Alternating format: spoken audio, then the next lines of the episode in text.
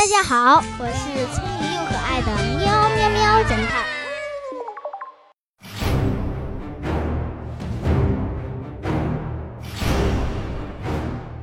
冰面过河，小朋友们，今天的故事是一个战争时期的故事。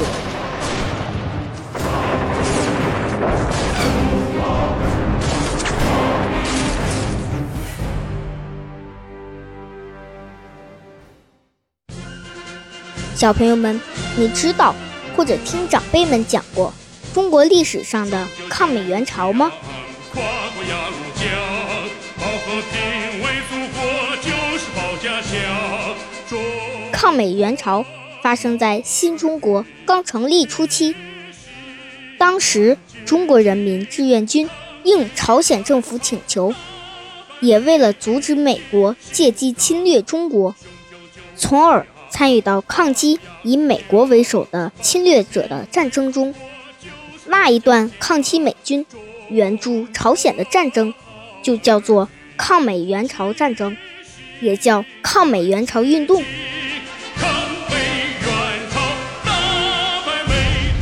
战争是残酷的，期间光重大战役就发生了五次，战争的双方都损失惨重。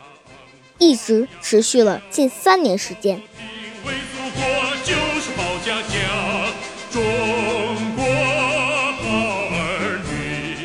小朋友们，咱们今天的故事就发生在抗美援朝时的第三次战役。本故事纯属虚构，在历史事件的基础上进行了改编，如有雷同，纯属巧合。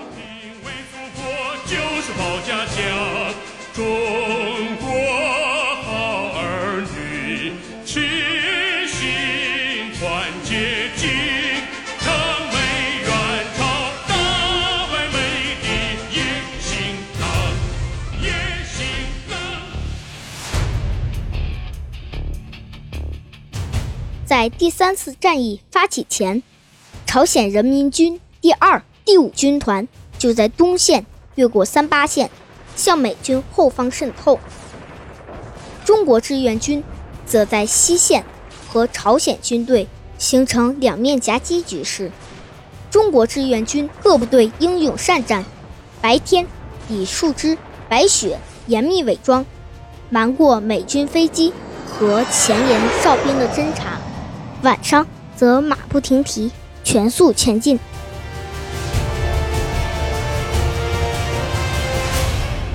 一九五零年十二月三十日晚上，彭德怀率大部队来到了离美军三八线防线不足五十公里的地方，准备和东线朝鲜军同时向美军发起全线攻击。但是他们遇到了一条河。那条河是必经之路，上面也没有桥，他们必须要越过那条河，才能到达敌人的防线。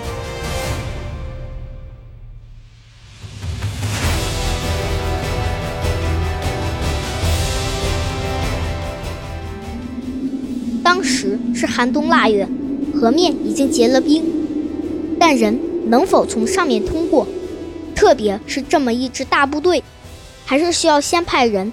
去探明情况才好。彭德怀命令工兵前去探路。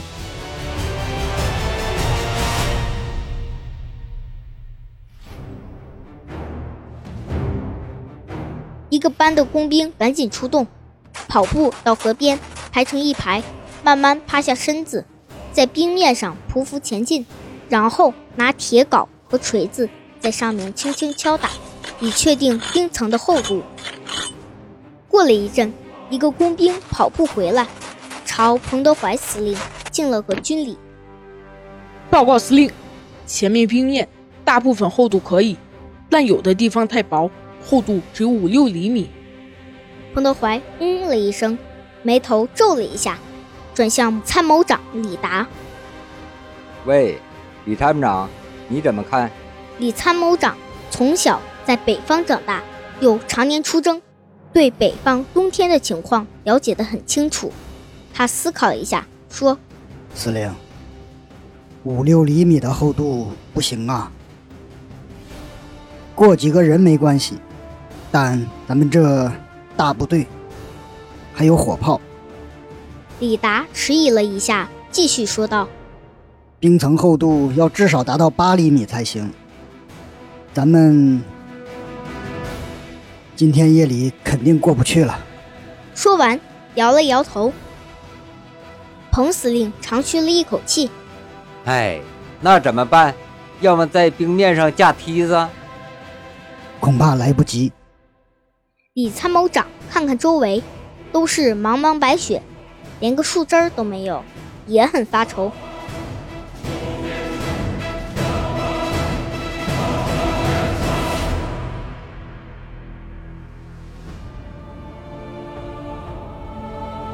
那怎么办？今天晚上不能过河，朝鲜的兄弟恐怕顶不住啊！彭司令说着，鼻子一酸，差点掉下眼泪，赶紧转身走向一边，然后原地走来走去，不停地叹气。李参谋长也长叹一口气，望着河对岸偶尔亮起的爆炸亮光，也陷入了深深的思考。突然，他眼前一亮，忙走向司令，说了一番话。彭司令一边听一边不住的点头。哈哈，李参谋长，你就是我的福星啊！有你在，没有办不成的事儿。随即命令手下的人赶紧按照李参谋长说的方法去做。果然，按照李参谋长的方法，河面的冰层。很快增加了厚度，达到了八厘米以上。大部队安全通过了河面，顺利到达了对岸，并在拂晓时分和东线朝鲜的部队同时对敌军发起了猛攻。这次战役，志愿军第一次大规模使用炮兵，集中了一百余门火炮，在主要方向对美军进行短促的火力猛攻。打开了敌人的防线，并一路追击，占领汉城，直至仁川，在八日全线进抵三七线，赢得了第三次战役的伟大胜利。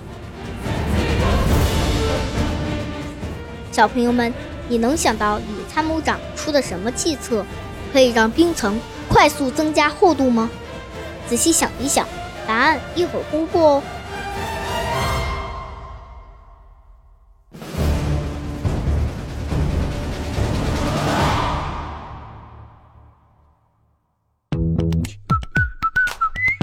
现在是答案时间。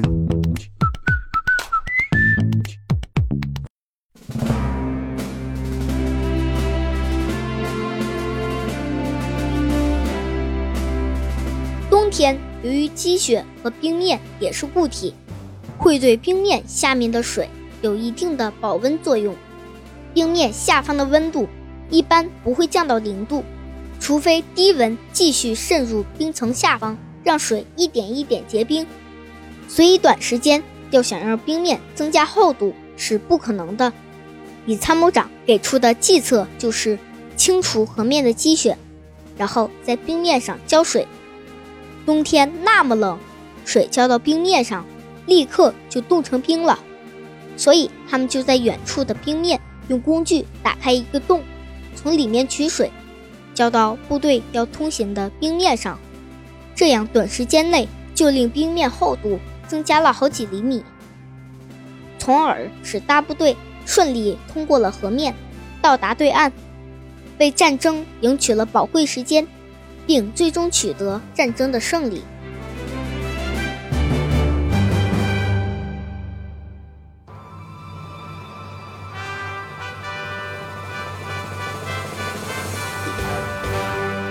小朋友们。